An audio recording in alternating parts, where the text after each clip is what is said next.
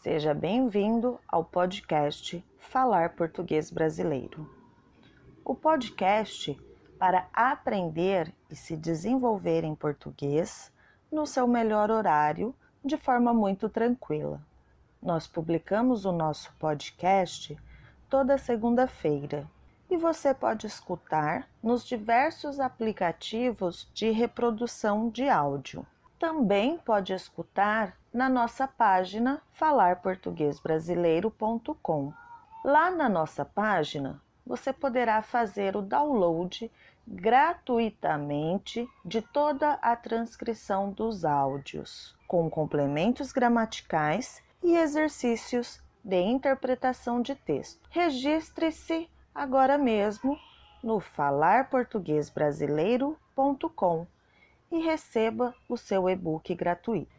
Eu sou a professora Juliana Freschi e estou com um convidado bem especial. Meu nome é André, sou professor de História. O tema do podcast de hoje é De saco para mala. Vou te contar, meus olhos já não podem ver. Xi, menina, que não fecha esse bico pra nada. Tá sempre cantarolando. Ué, quem canta seus males espantas. Não é o que dizem por aí? Tem razão. É verdade. Cantar faz bem. Mas, trocando de saco pra mala, você viu que a Aninha vai se casar? Que bom. Achei que ela ia ficar para a titia. Eu também. Mas que bom mesmo que ela conseguiu um bom partido. O namorado dela é um bom rapaz. Espero que sejam felizes. Eu também. Bom, vamos partir para o vocabulário do nosso falar português brasileiro.com. Fechar o bico é uma expressão que usamos para pedir silêncio, principalmente quando alguém fala demais.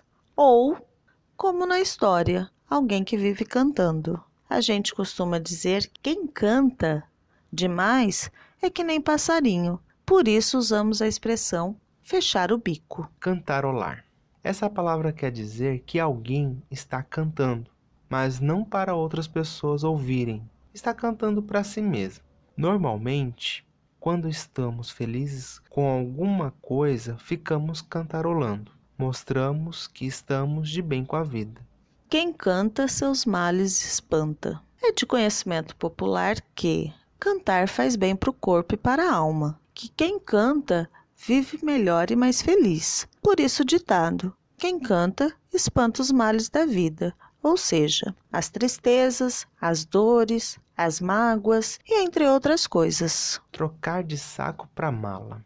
Usamos essa expressão quando estamos falando de alguma coisa e queremos começar a falar de outra coisa que não tem relação com o que estávamos falando antes. Assim, trocamos de um assunto para o outro, ou seja, trocamos de saco para mala. E agora a expressão ficar para titia. Antigamente era costume que as mulheres se casassem novas, com 15, 17, 18 anos de idade.